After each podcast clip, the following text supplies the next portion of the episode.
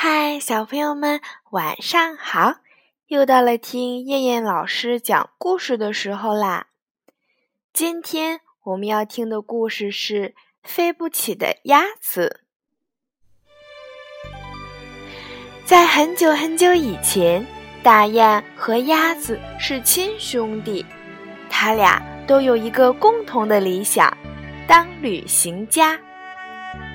春天。大雁对鸭子说：“兄弟，咱们出发吧。”鸭子看了看漫天的细雨，说道：“这是什么鬼天气呀？等天气好了再走吧。”大雁拍了拍翅膀，顶着雨，开始了自己的长途飞行练习。夏天，大雁对鸭子说：“兄弟，咱们启程吧。”鸭子指着天上的太阳说道：“太热了，等凉爽些再走吧。”大雁拍了拍翅膀，顶着烈日飞上了蓝天。秋天，大雁对鸭子说：“兄弟，这回总该启程了吧？”鸭子缩缩脖子说道：“唉。”秋风凉丝丝的，这不是理想的日子，过些时候再走吧。